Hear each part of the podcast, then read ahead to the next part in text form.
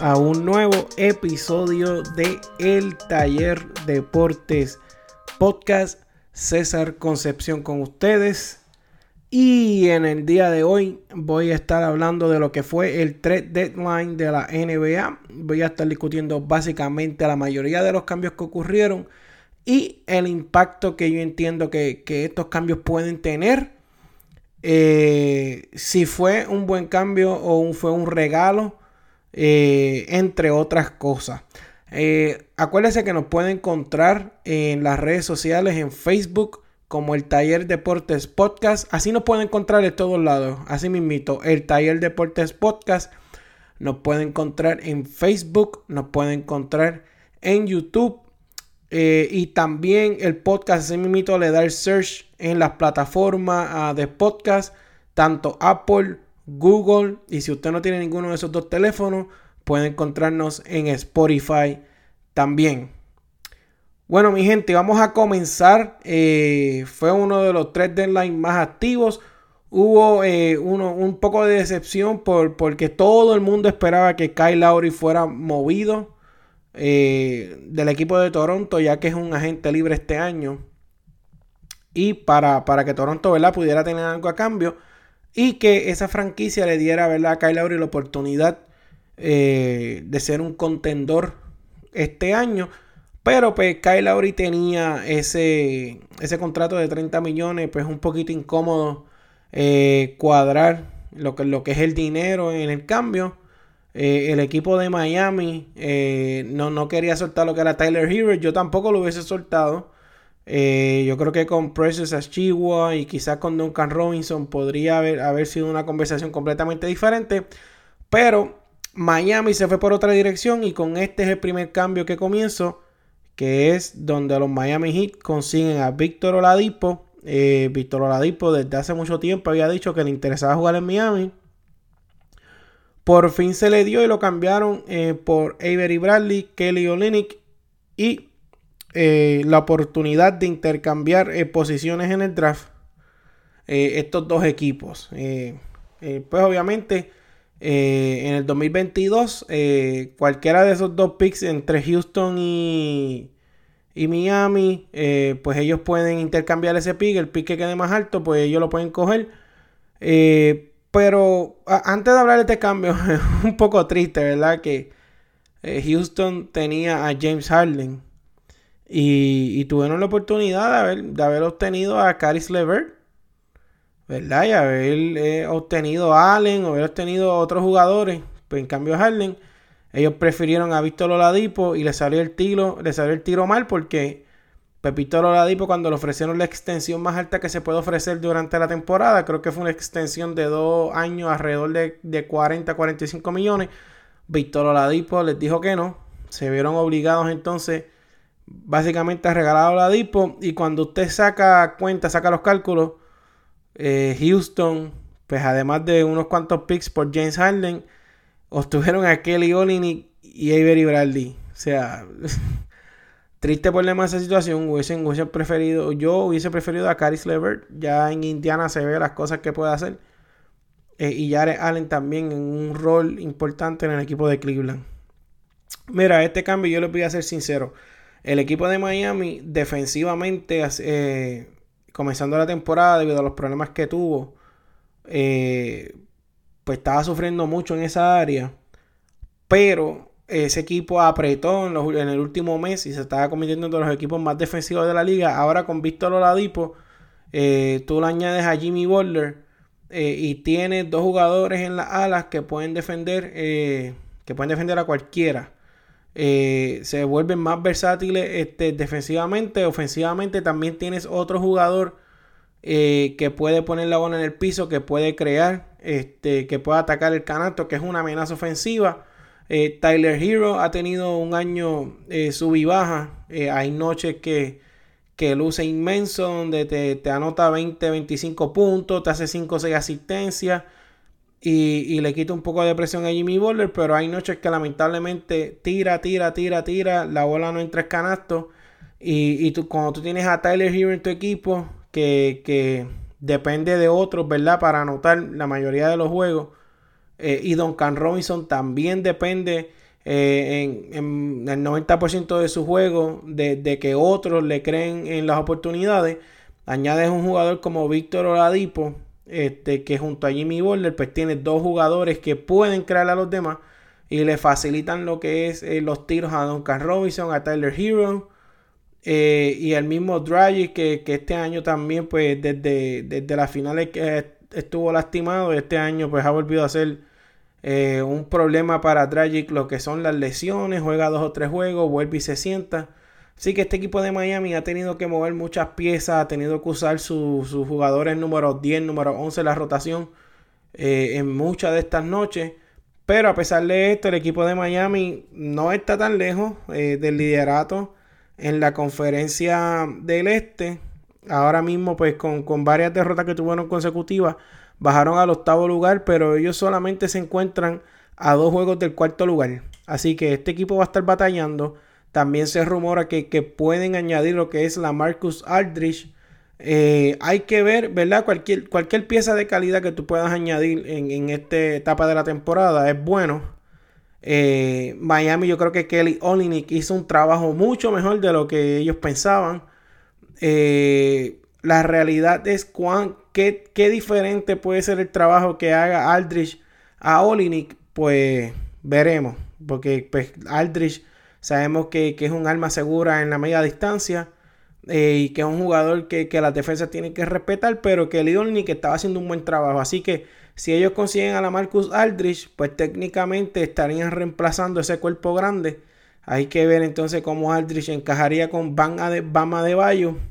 Porque este equipo de Miami, Eric Spolstra, le gusta, una de las cosas que le gusta es ser versátil en defensa. Que no, que si hay algún jugador eh, defensivo que, va a ser tu debilidad, ese jugador ofensivamente pues tiene que producirte mucho. Eh, Eric Spolstra es un dirigente que le gusta lo que es la defensa.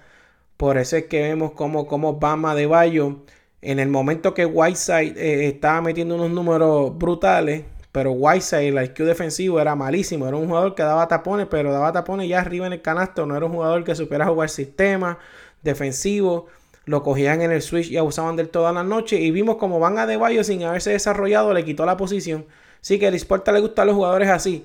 Víctor Oladipo defiende, Jimmy Butler defiende, Bama Bayo defiende, el mismo Kendrick Nunn que es un jugador que empezó un poco frío, también eh, mete la bola y defiende. Así que ah, si consigue un jugador como Aldrich, hay que ver cómo funcionaría la defensa de Miami, pero es una pieza que no está de más, que te puede meter 12, 13, 15, 18 puntos en cualquier noche. Y, y, una noche de esas buenas que tenga te puede explotar para 25 puntos. Así que este equipo de Miami tiene buenas piezas. Yo creo que es un equipo bien sistemático, es un equipo bien consistente. Yo creo que se va a mantener ahí. Víctor Oladipo eh, le da una pieza versátil en defensa, una pieza movible que te puede defender un point guard, un shooting guard, un small forward. Y, te da, bien importante, además de Jimmy Butler, un jugador que, puede poner la bola en el piso, que puede atacar el canasto y, coger falta y, coger puntos en los tiros libres. Puede crearle eh, tiros a Duncan Robinson, puede crearle tiros a Tyler Hero, que ha pasado porque a Tyler Hero, el problema que ha tenido es que él, a pesar de que él tuvo un año súper bueno en la temporada pasada como novato, está teniendo un problema y es que le, dieron como que una responsabilidad muy joven. Y él todavía hay áreas de su juego que tiene que desarrollar que no ha desarrollado. Este, que, es la cuestión de manejar el juego, de crear a otro, de ser un playmaker. Ahora mismo no lo ves. Eh, de cada 4 o 5 juegos, pues tiene uno bueno, dos buenos, pero pues la inconsistencia yo creo que ahora con un jugador como Víctor Oladipo le quita presión, lo siguen trayendo del banco. Y yo creo que esta movida indirectamente va a ayudar a Tyler Hero, lo que es eh, enfocarse en, el área de juego donde él es productivo. No, no ponerlo a hacer cosas donde ahora mismo, no estoy diciendo que no las va a hacer en un futuro, porque Tyler Hero se proyecta que va a ser tremendo Schuringer. Pero ahora mismo en el presente él no tiene esas herramientas pulidas todavía y pues se vio obligado a tratar de probar eso, ya que el equipo de Miami sufrió mucho por lo que fue el coronavirus, ha sufrido de lesiones, eh, muchos jugadores fuera de la rotación, jugando con pocos jugadores, eh, juegos con 7, 8 jugadores, así que esta movida indirectamente va a ayudar lo que está el Hero, Duncan Robinson, que son jugadores que son bastante catch and shoot. Eh, y, yo creo que este equipo de Miami se va a ubicar en las primeras 5 o 6 posiciones en el este. Y va a ser un equipo al que nadie se va a querer enfrentar. Este, uno, otro de los otros cambios, uno de los otros cambios que hubo, disculpen, eh, fue donde los Clippers reciben a Ryan Rondo por Lou Williams y eh, dos picks de segunda ronda. Mire, eh, yo le voy a ser honesto. Lou Williams es un jugador que, es un spark, es como la, un jugador que tú metes del banco y rápido te produce, te mantiene el, equipo a nivel. Pero en la postemporada no es lo mismo ni se escribe igual. muchos equipos abusaban de él él era el target de, de las defensas. Buscaban switchar. Entonces el problema es que cuando tú tienes un jugador como Lou Williams en este equipo de los Clippers, Kawhi Leonard y Paul George eh, son estrellas, especialmente Kawhi Leonard. Pero cuando nosotros vimos a Leonard cuando tuvo éxito con Kyle Lowry, en uno, por eso uno de los equipos que se rumoraba también era los Clippers, aunque eran el equipo que más difícil lo tenían en cuestión de cuadrar los contratos. Y es que Lauri le quitaba un poco de presión a Leonard. En cuestión de que Lauri cogía la bola, tenía posesiones donde, donde roll con el centro y habían jugadas donde Leonard no cargaba con toda la presión ofensiva. En este equipo de los Clippers, ellos no tienen ni un solo point guard que, es, que sea un playmaker, un armado natural. Que cuando Leonard no esté en su noche, cuando Leonard eh, necesite cogerse dos o tres minutos en cancha donde no tenga la presión encima todo el tiempo, pues donde, un jugador donde ellos puedan descansar eh, la bola eh, sin tener miedo de que se caiga el nivel de juego. Lou Williams es un point guard, pero es un shooting guard. O sea, él juega point guard por la estatura, pero es un, es un shooting guard en, cuerpo de point guard. Pues entonces cuando tú metes a Lou Williams, tras que no defiende y es el target de las defensas del otro equipo, porque no va a ser Paul George porque defiende, no va a ser Leonard porque defiende, pues van a buscar a Lou Williams entonces, ofensivamente también Lou Williams, pues depende mucho de uno contra uno. No es un jugador que le crea a otro, no es un armador que te organiza el equipo. So, ya Lou Williams con sus actuaciones en playoffs, pues para los Clippers tratar de elevarse un, poco más alto, pues eh, llegó el momento de que tenían que salir de él porque si iba a volver eh, un poco incómodo el que ellos tuvieran que sentarlo porque un jugador como Terrence Mann, que es, es más versátil defensivamente, estaba quitándole minutos, entonces la cosa se iba a volver como que, ah, pero los Williams, un tipo que contiende por el, por el sexto hombre del año eh, todas las temporadas, que promedia 18 puntos y está sentado en el banco. Mira, para evitar ese tipo de situación, entonces cambiamos a los Williams por un jugador que encaja más en lo que necesitan los Clippers. O sea, tiene un jugador como Rayon Rondo. Mire, Rayon Rondo literal en la temporada regular él va, mira, ahí es como cuando uno, cuando los estudiantes cortaban clases en la escuela, empezando el semestre, ah, mira, no le importa, pero cuando van para los exámenes finales, eh, van y sacan A. Pues mira, ese, ese, ese, ese tipo de jugador, así es Rayon Rondo. Un jugador que la temporada regular, cuando cogió un contrato ahí chévere con Atlanta y pues la temporada regular de paseo. Eh, pero cuando va a los playoffs, pues pasa lo que pasó. Eh, cuando, cuando los Lakers cuando Rayon Rondo se convirtió en uno de los factores X para que ellos ganaran ese campeonato. Es un jugador que, cuando viene enfocado mete los canastos a media distancia, ataca bien, defiende, se le mete en la cabeza a los jugadores del otro equipo. Este, es un jugador que, como que te pega ese, esa cuestión de, de, de, ser como una lailla, de jugar duro, de meterse de lleno en el juego, motiva a los jugadores, es un líder. Y pues ese tipo de jugador rondo, pues aunque en la regular no se ve, cuando se acerca, cuando está en un equipo, eh, un equipo contendor de verdad, no como Atlanta, pues la motivación cambia, el enfoque cambia, la manera de jugar cambia, y por eso es que Ryan Rondo es tremenda adquisición para este equipo. Eh, porque es un armador que te va a controlar el juego, eh, que rápidamente con un IQ altísimo él va a conocer este, a dónde dónde es que Leonard eh, es más efectivo, eh, dónde tiene que estar por George en cancha. Y, Rondo es un jugador bien vocal. Eh, Leonard no es un jugador vocal y Paul George no es un jugador vocal dentro de la cancha. Así que tú tienes un jugador vocal No como Beverly, que es vocal de bocón. No es vocal de organizar el equipo, ni de correr un equipo, ni darle las llaves de un equipo. Este, el Rayon Rondo sí. Eh, ¿De qué va a depender esto? Pues va a depender de lo que le estaba mencionando. ¿Qué es Rayon Rondo? Es el que se va a presentar en los Clippers. Se va a presentar el Rayon Rondo que no le importa nada en la temporada regular y lo que le importa son los playoffs. O se va a presentar el Rayon Rondo que está en un equipo de los Clippers ahora, que, es el rival del equipo donde él jugó y quedó campeón. Donde tiene un jugador como Kawhi Leonard, Paul George, eh, tiene piezas como Ibaka, este, eh, va a venir motivado Rayon Rondo a, cuando le toquen esos cruces con los Lakers, con equipos grandes. Ahora está en un equipo contendor. Yo creo que sí. O sea, yo creo que Rondo eh, va a estar motivado en este nuevo equipo. Eh, yo creo que aunque quizás no está en sus mejores tiempos, o sea, ya Rondo va, podemos decir, más de retirada que, que, que de Prime. yo creo que va a ser una pieza eh, esencial en lo que es conectar este equipo de los Clippers. Y aunque Rondo sea un jugador que quizás tenga una edad que no te va a jugar 35 minutos por juego, con 20, 26 minutos que te dé, eh, quizás hasta viniendo del banco o, donde quiera que tú lo pongas, Rayon Rondo va a ser un jugador productivo, un jugador de IQ, va a organizar, defiende y a la hora de la verdad aparece cuando las millas cuentan. Así que yo creo que esto, esto fue una tremenda adquisición. Quizás Ryan Rondo en esta etapa de su carrera no es mejor que Lou Williams, pero encaja mil veces mejor en este equipo que lo que encaja Lou Williams. Y Lou Williams de otra parte, de otra parte también va a encajar bien en Atlanta. O sea, va a entrar del banco. Eh, ahora mismo este equipo de Atlanta tiene a Trey Young, tiene a DeAndre Hunter, tiene a Danilo Ganinari, tiene a John Collins, tiene a, Clint Capella en el cuadro. O sea que él va a venir con Bogdanovich, eh, va a venir con diferentes jugadores este, a producir eh, del banco y va a ser este, un alma ofensiva eh, que va a ayudar y una mente veterana que toda la noche va a jugar y va a producir. Así que este cambio fue bueno para ambos lados, pero yo creo que fue bien clave para los Clippers. No, no tuvieron que dar tanto a cambio para conseguir un jugador que puede ser un gran factor de un equipo que ya es contendor y pues lo que necesita son esas mismas piezas para entrar al otro nivel.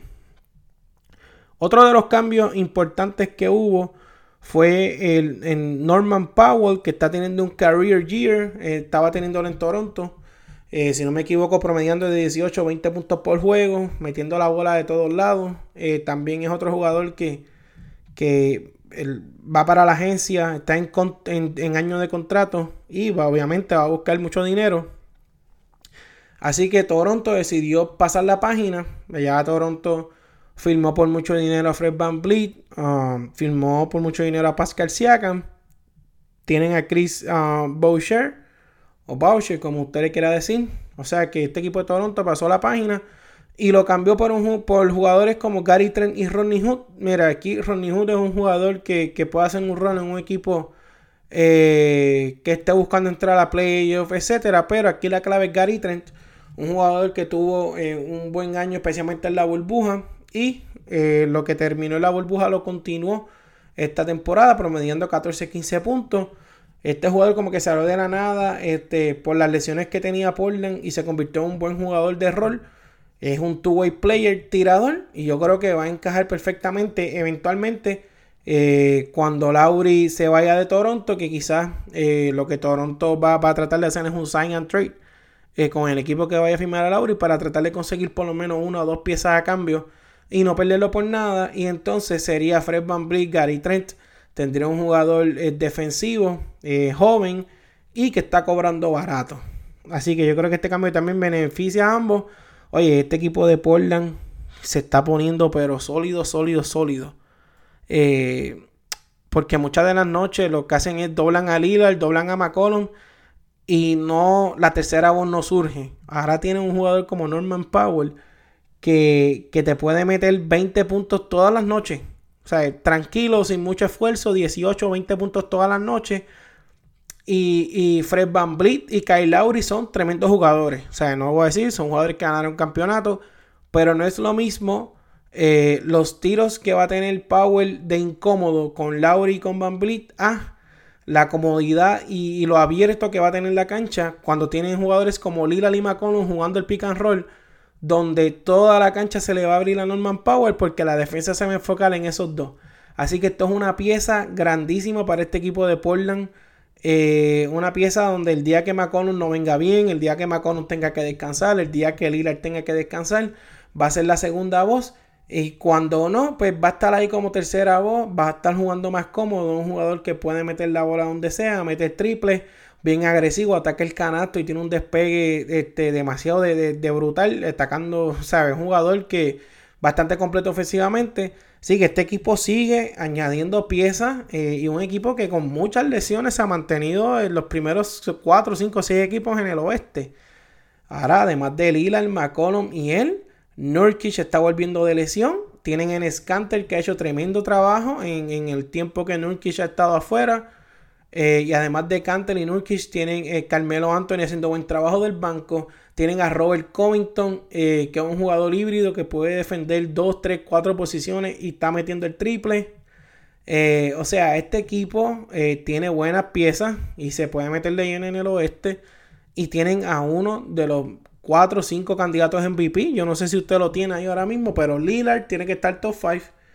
Eh, así que este, el oeste, en, esta fecha de cambio, eh, la conferencia del oeste se puso más dura todavía de lo que siempre ha sido. Entonces, otro de los cambios que fue el, básicamente lo que podemos decir, el cambio, los dos cambios más grandes de este Tres deadline que fue los Chicago Bulls eh, se fueron de lleno eh, y consiguieron a Nikola Vucevic. También a, Faruk Aminu fue por el ladito. Es como pues las papitas ahí por el lado. Las papitas del hamburger.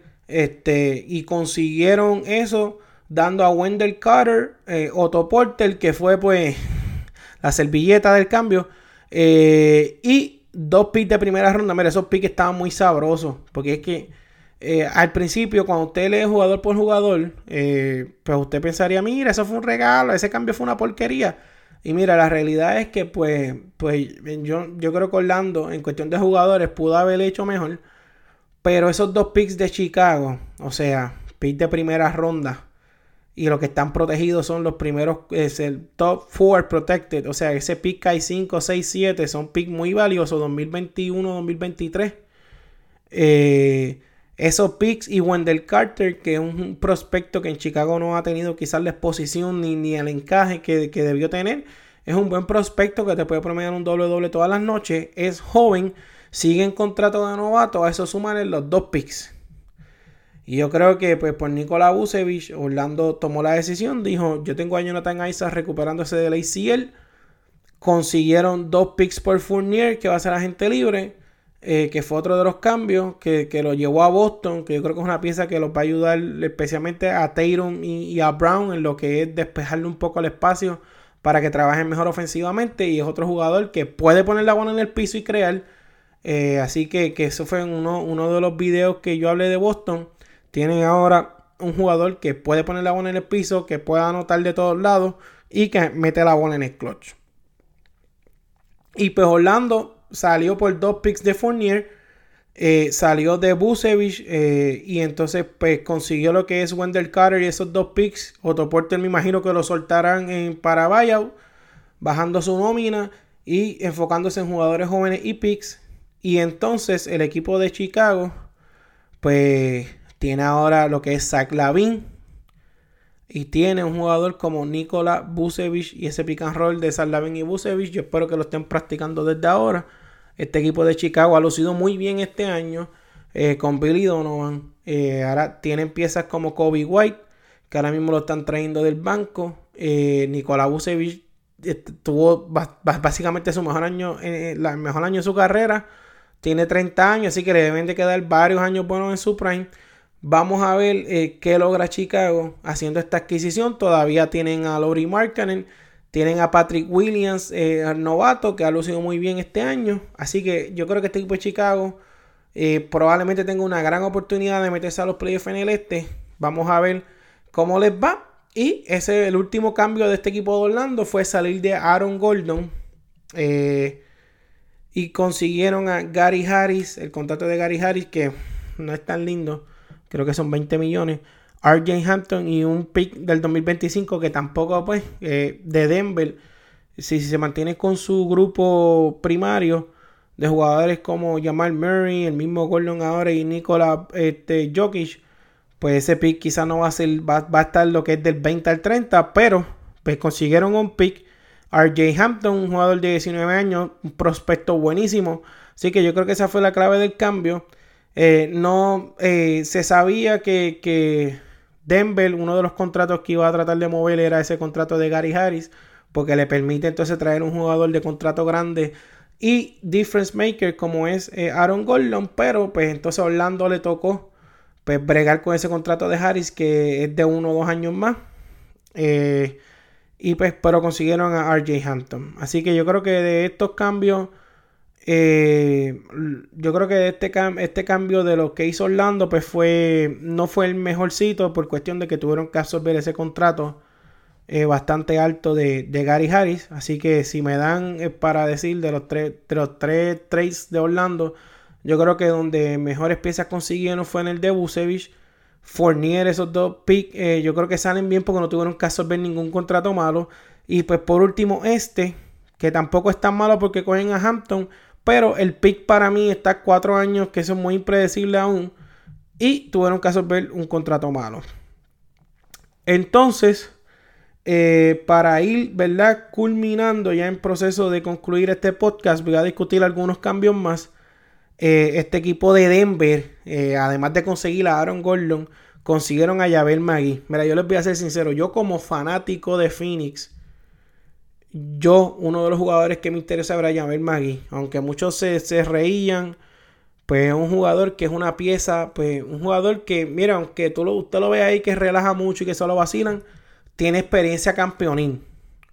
Y es un jugador que entra a la cancha y lo que trae es energía, defensa, este, va, ataca el canasto duro. O sea, es un jugador que, que no te causa problemas de química en ningún equipo. Y, yo creo que hubiese sido tremendo backup center de DeAndre Ayton. Eh, pero pues, Phoenix no hizo la movida, la hizo Denver. Y solamente tuvieron que dar dos picks de segunda ronda futuro. Y a Isaiah Hartenstein, que pues allí en Denver era simplemente el backup de Jokic porque no tenían a nadie. Así que este equipo de Denver ahora, eh, ellos, oye, ellos perdieron a Tory Craig, que Phoenix lo consiguió a cambio de básicamente de nada. Entonces, Milwaukee se lo regaló a Phoenix. En estos primeros tres juegos está promediando como 8 o 9 puntos. Y ya es una pieza de la rotación de Phoenix. Denver lo perdió a él, que es un jugador versátil defensivamente. Perdieron a Jeremy Grant, que está en Detroit, metiendo muchos puntos y jugando muy bien. Y pues lo que se quedaron en la 4 con Paul Millsap, que, ¿sabes? Denver para mí no puede competir porque tiene lo que es Jokic, que es el gran un candidato, mi candidato MVP, mi centro favorito. Eh, y tienen a Jamal Murray, pero lamentablemente con Paul Millsap en la 4, ya Michael Green en la 4, es un hueco demasiado grande. Y, con lo, y, Gary Harris también era un hueco. No hueco porque Gary Harris fuera mal jugador, sino porque eh, estaba todo el tiempo lastimado. O sea, Will Barton era otro, fue otro que ni pudo jugar en la burbuja porque estaba lesionado. Así que ahora tú añades un jugador como Aaron Gordon, versátil defensivamente, explosivo, que se va a beneficiar muchísimo de jugar al lado de un centro playmaker como Jokic. Y entonces te trae un jugador como Javel Magui, que cuando sale Jokic, esos eso 9, 10, 11 minutos que Jokic no va a jugar en el partido, Tienes a Yabel Magui, un jugador que lo puedes poner con Murray, pick and roll, atacar el canasto, defender. Y en posesiones importantes donde el otro equipo tenga un centro muy bien ofensivo, puedes jugar el famoso platoon, sacar a Jokic y poner a Yabel Magui. Entonces Yabel Magui con Aaron Gordon abajo pueden defender bastante bien. Y inclusive hasta se puede tirar la misión de ponerlos juntos a los dos.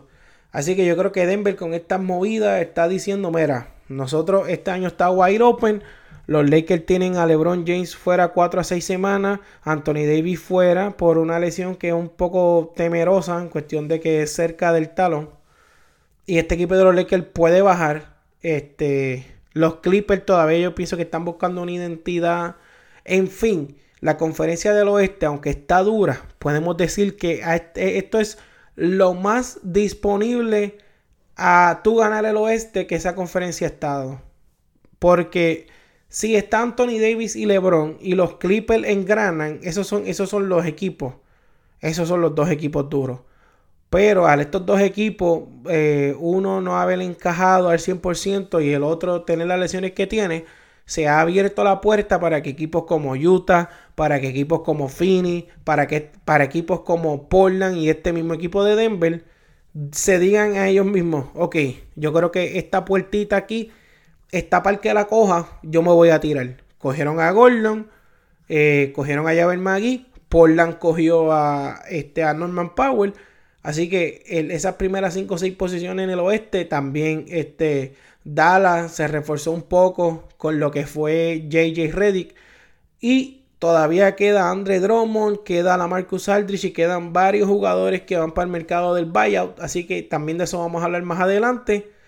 Eh, además de estos cambios, eh, yo creo que eh, ya lo, que resta de cambio no, no, debo ni decirlo. El último cambio que voy a discutir es los 76ers que se salieron de la batalla por Kyle Lowry. Yo creo que ellos dijeron, mira, Kyle Lowry son 30 millones.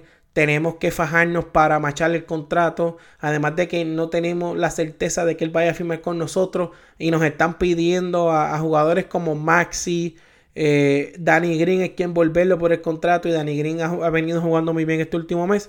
Así que los 76ers dijeron, ok, yo paso de ese cambio de Lauri. Eh, yo me quedo entonces mejor con George Hill porque no tuvieron que dar nada, literal. Así que pudieron conseguir a George Hill por literalmente nada, un triple cambio. Eh, donde están envueltos este, picks y eso, dieron a Tony Bradley, pero ellos tienen, van a tener a Joel Embiid y a Dwight Howard de backup. Eh, así que pues Tony Bradley fue el único que sacrificaron y tú tienes un jugador como George Hill, que es un veterano que puede venir del banco. Y en, un juego donde necesiten un, jugador que te controle el juego, eh, que haya estado ya en playoff en batallas grandes, pues tienen a un veterano como George Hill en su fila. No es Kyle Lowry, pero tampoco tuvieron que desmantelar su equipo que está peleando a la primera y segunda posición del este para conseguir a Lauri en un contrato que está expirando, eh, sacando dos o tres piezas de la rotación que han sido importantes para Doc Rivers y sin saber si Kyle Lowry va a extender su contrato y para qué meterse en ese dolor de cabeza eh, cuando ya estamos más a mitad de la temporada, pues mejor conseguimos a George Hill que no es Kyle Lowry, pero me da una pieza veterana una conexión del dirigente dentro de la cancha. Y es un jugador que en la temporada regular te puede jugar 8 minutos, pero en los playoffs te puede jugar en un juego 20 y, con dos o tres triples cambiarte un partido. Así que pues los Sixers, su movida fue conseguir a George Hill. Mi gente, y vamos a ver eh, pronto dónde firma Andre Drummond. Él hizo una lista donde puso a los Knicks, a Brooklyn. Mira, yo sinceramente, si yo fuera Drummond, firmaba en los Charlotte Hornets, pero también pues con la lesión de la Melo Ball, este equipito aún así está, están 23 y 21 peleando las primeras 5 posiciones. Rosier está teniendo tremendo año. Yo si fuera Drummond me fuera para ese para ahí o para Dallas, que yo creo que serían los dos equipos donde él podría batallar para playoff al mismo tiempo que tener un rol este de respeto, un rol importante. Yo no sé cuán importante va a ser su rol si se va para los Lakers o si se va para Brooklyn, Brooklyn o en Nueva York, porque Nueva York tiene a Julius Randle en la 4 y tienen a Mitchell Robinson ya en la 5 y eh, parte de, de, por qué Nueva York ha lucido tan bien este año es porque ellos cierran los partidos con Julius Randle de centro. Así que van a, conociendo a Tom Thibodeau, si Drummond va para allá, a la que, a la que haya dificultad de Drummond defendiendo el pick and roll, no va a jugar todos los minutos porque es Mitchell Robinson, un prospecto defensivo que sabe, que sabe cómo defender eh, un 75% porque pues es el jugador que más goaltending hace, pero da tapones y defiende y es atlético. Y Tontivo no le daba más de 30 minutos porque en el switch es un jugador que es un poco débil y te puede crear un hueco. Así que, ¿qué rol va a tener Drummond en ese equipo?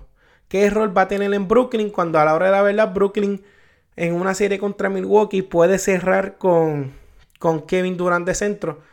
Eh, en caso de que Giannis vaya a jugar la 5, So, su único problema sería Filadelfia contra Embiid. Y literal, pues, ¿qué probabilidades hay de que se crucen? Pues eso nunca se sabe. Puede ser que no se crucen y que Drummond pues, no tenga ningún papel nada protagónico. Así que vamos a ver qué mucho le importa a Drummond eh, ganar un campeonato sí o sí para irse el equipo de los equipos que más break tengan en el campeonato. O si de verdad él quiere ser un equipo donde él pueda producir, donde pueda conseguir entonces un contrato para la próxima temporada multianual y que a la misma vez esté peleando para playoffs. Por eso para mí estratégicamente eh, sus dos opciones deberían de ser los Charlotte Hornets o los Dallas Mavericks. Si él se quiere ir para Brooklyn o para los Lakers porque tiene más oportunidad del título, va a tener que conformarse lamentablemente el próximo año cogiendo un contrato bajito porque a la que tú coges el mínimo de veterano, es bien difícil que te hagan un contrato multianual cobrando mucho dinero. Así que este, e, eso y muchas cosas más eh, tenemos que ver ahora. La NBA se está poniendo bien interesante. Estamos entrando en la recta final. Todos sabemos que, esta parte de la temporada está condensada. Muchos equipos jugando 5 juegos en 7 noches, jugando 7 juegos en 10 noches. Eh, ahora es que las rotaciones largas importan. Vamos a ver cómo estos jugadores de, estos trades ah, se acoplan a estas nuevas situaciones.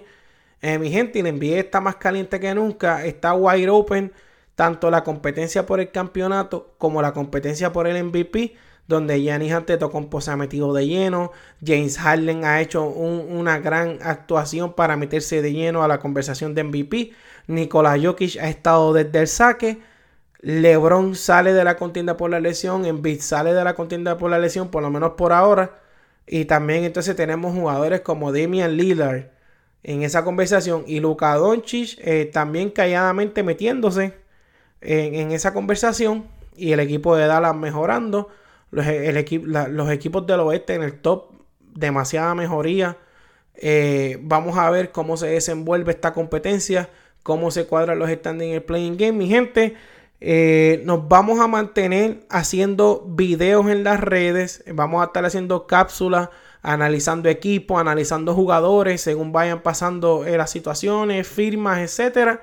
Vamos a estar también poniendo esos videos, además de Facebook, en YouTube, donde se puede suscribir, darle like a, cualquier video que vea por ahí del Taller Deportes Podcast. Y esto nos puedes escuchar a través de Apple, a través de Google, a través de Spotify. Y nos puedes seguir en cualquier tipo de red. Me puedes seguir en Twitter, este, César PR. Eh, YouTube, donde usted quiera, YouTube, Twitter, Facebook y en cualquier plataforma de podcast. Ahí nos puede seguir, se puede suscribir, nos puede dar 5 estrellitas en el podcast, nos puede dar un like en Facebook, se puede suscribir en YouTube. Mi gente, hasta aquí este episodio. Más adelante vamos a volver a seguir discutiendo lo caliente que está en NBA. Oye, y está a punto de empezar Major League y también venimos con cositas interesantes. Así que mi gente, los dejo. Se me cuidan y que Dios los bendiga.